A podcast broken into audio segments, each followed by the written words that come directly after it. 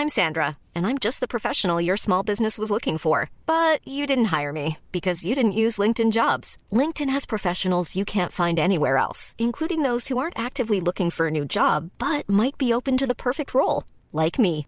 In a given month, over 70% of LinkedIn users don't visit other leading job sites. So if you're not looking on LinkedIn, you'll miss out on great candidates like Sandra. Start hiring professionals like a professional. Post your free job on linkedin.com/people today.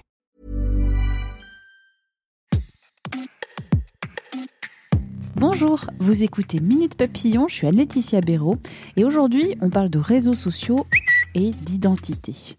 En 25 ans, comment les réseaux sociaux, les messageries nous ont-ils changé Ils ont démultiplié nos moyens de communiquer, voire d'exister. Ils sont en train de façonner une hyper-réalité et une nouvelle condition humaine. C'est ce que soutient Laurent François, dirigeant d'agence de publicité spécialisée dans les réseaux sociaux. Il a publié Les réseaux sociaux, une nouvelle communauté de vie aux éditions L'Armatan. Laurent François est l'invité de cet épisode. Première question, pourquoi parler de communauté de vie à propos des réseaux sociaux? C'est parti d'un constat et même d'une réaction, c'est qu'on a tendance à parler euh, quelques mois de la fin des réseaux sociaux et euh, de la dimension sociale du fait que des gens parlent à d'autres gens euh, à travers Internet. Et moi, je n'étais pas vraiment d'accord parce que sur les 25 ans, on va dire que je suis dessus, je pense que la dimension sociale a jamais été aussi importante et il n'y a jamais eu autant finalement de projets qui sont coordonnés à travers des petites communautés qui se regroupent à travers justement ces outils-là ramener cette communauté d'intérêt, cette notion d'affinité commune, euh, peut-être parfois de sens commun, me semblait être au nerf de, la raison pour laquelle on fréquente encore euh, toutes ces plateformes.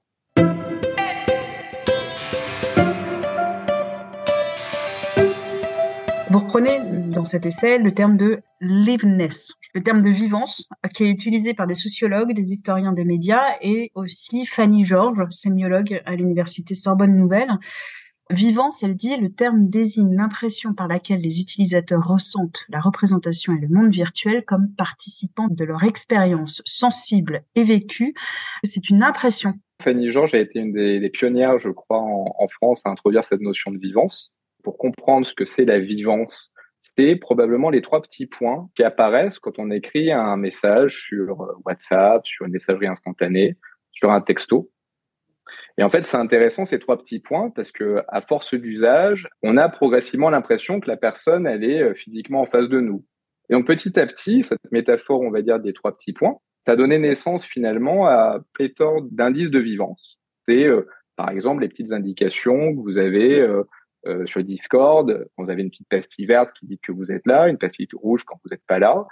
Typiquement, quand vous êtes dans le domaine peut-être de la séduction, c'est extrêmement perturbant que en 2023, vous alliez d'abord peut-être sur le compte d'Instagram de quelqu'un avant de rencontrer la personne physiquement. D'un coup, il y a une incarnation à travers une expression de soi dans un réseau, alors vous n'avez pas encore rencontré la personne.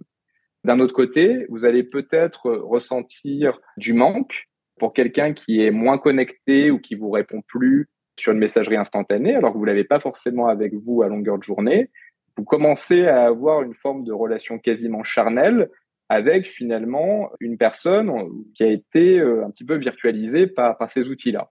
Et donc, au fur et à mesure de ces usages, il y a une définition de l'existence qui est de plus en plus intermédiaire, mais décorporisée, et qui pourtant, euh, dans votre vie de tous les jours, commence à compter très fortement on est bien dans la communication, on n'est pas dans le métaverse, dans cet univers non, On est bien dans la communication. Justement, ce qu'on a pu constater dans euh, différentes communautés ou auprès de différents individus, notamment au Japon, c'est la notion de moe, qui désigne finalement euh, la capacité pour des gens à développer des vrais sentiments pour des êtres fictifs, que ce soit des avatars, que ce soit des euh, personnages virtuels. C'est quelque chose qui compte dans la vraie vie des gens pour lequel ils commencent à même définir leur agenda, à définir la raison de se lever le matin. Et donc, on en est à une création comme ça de, cette vivance qui donne plus d'existence à des choses qui parfois sont juste des objets ou des lignes de code. Donc c'est quand même assez déroutant de voir ce que le cerveau humain est capable de faire tout seul finalement.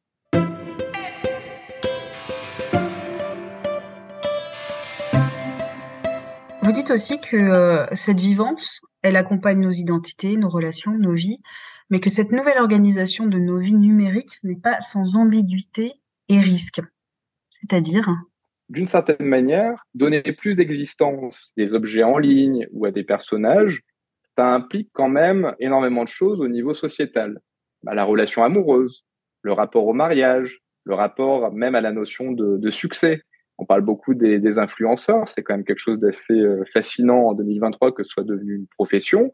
Donc, on en arrive à une forme de changement de priorité où euh, ce qui est défini à travers ou via les réseaux sociaux, en tout cas via la vivance, vient énormément remettre en question les institutions euh, et se pose quand même la question suivante, c'est est-ce qu'on n'est pas en train de faire reposer tout l'effort sur l'individu et finalement on le privatise, ses enjeux de société, euh, son rapport même en tant qu'individu dans un groupe euh, social Ou est-ce que on va pouvoir créer des nouvelles formes de gouvernance au sein de ces réseaux sociaux, au sein de ces nouvelles plateformes, qui vont permettre de pouvoir faire une redistribution et peut-être quelque chose d'un tout petit peu plus juste auprès du plus grand nombre.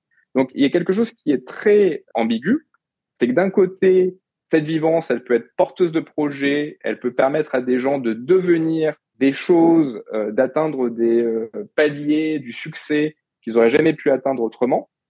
Mais d'un autre côté, c'est un capital, au même titre que le capital culturel, que le capital économique, qui est extrêmement mal redistribué et qui peut être porteur d'inégalités assez phénoménales. Pourquoi, à un moment donné, euh, un prof qui fait un job absolument incroyable en mettant en ligne, mettons ses cours sur YouTube, va peut-être générer que quelques dizaines, centaines de vues, et puis d'un autre côté, un autre individu euh, qui fait de la pseudoscience ou qui va même véhiculer des choses assez fausses, parce qu'il est privilégié par euh, peut-être des algorithmes, bah, va atteindre une forme de succès. C'est en fait assez injuste et, assez, euh, encore une fois, étonnant au niveau sociétal. Donc en fait, c'est comment dire, la technologie en elle-même, elle est, elle est d'une certaine manière apolitique en soi. C'est plus les gens autour, que ce soit les business, les plateformes, les développeurs, les personnes qui façonnent finalement l'outil, qui ont un rôle prépondérant à, à, jouer afin de faire en sorte que cette vivance soit pas une substance qui va être excluante, mais au contraire, une substance qui va permettre de pouvoir euh, ramener peut-être de la solidarité, ramener des groupes sociaux autour de, perspectives communes. Et ça, c'est quand même un des gros enjeux, je pense, de, cette notion de vivance. Moi, je milite pour euh, qu'il y ait une gouvernance. On peut pas laisser justement quelque chose qui définit à ce point-là les existences des gens, bah, uniquement à des entreprises qui rendent pas des comptes alors qu'ils ont un impact monstrueux au niveau sociétal, au niveau sanitaire, santé, au niveau des rapports sociaux entre les gens. C'est là où, je pense qu'il y a un, un, besoin de, non pas juste de réguler, mais de mettre en place de nouveaux systèmes politisés au sein des plateformes. Parce qu'autrement, on en arrive à des systèmes où, euh, où on laisse beaucoup la main à des plateformes dont c'est pas la mission de nous éduquer ou euh, de nous aider à être des meilleurs citoyens ou des meilleurs humains, parce que leur modèle publicitaire ou de survie est pas du tout celui-là, à vrai dire. Merci d'avoir écouté cet épisode de Minute Papillon, un podcast d'Anne-Laetitia Béraud pour 20 minutes. S'il vous a plu, n'hésitez pas à en parler autour de vous, à le partager sur les réseaux sociaux. Abonnez-vous gratuitement à ce podcast sur votre plateforme d'écoute préférée que ce soit peut-être euh, Apple Podcast ou Spotify. À très vite et d'ici la bonne écoute des podcasts de 20 minutes comme L'été dans vos oreilles.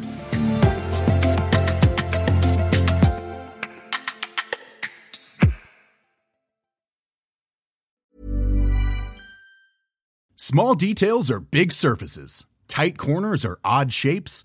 Flat, rounded, textured or tall. Whatever your next project, there's a spray paint pattern that's just right.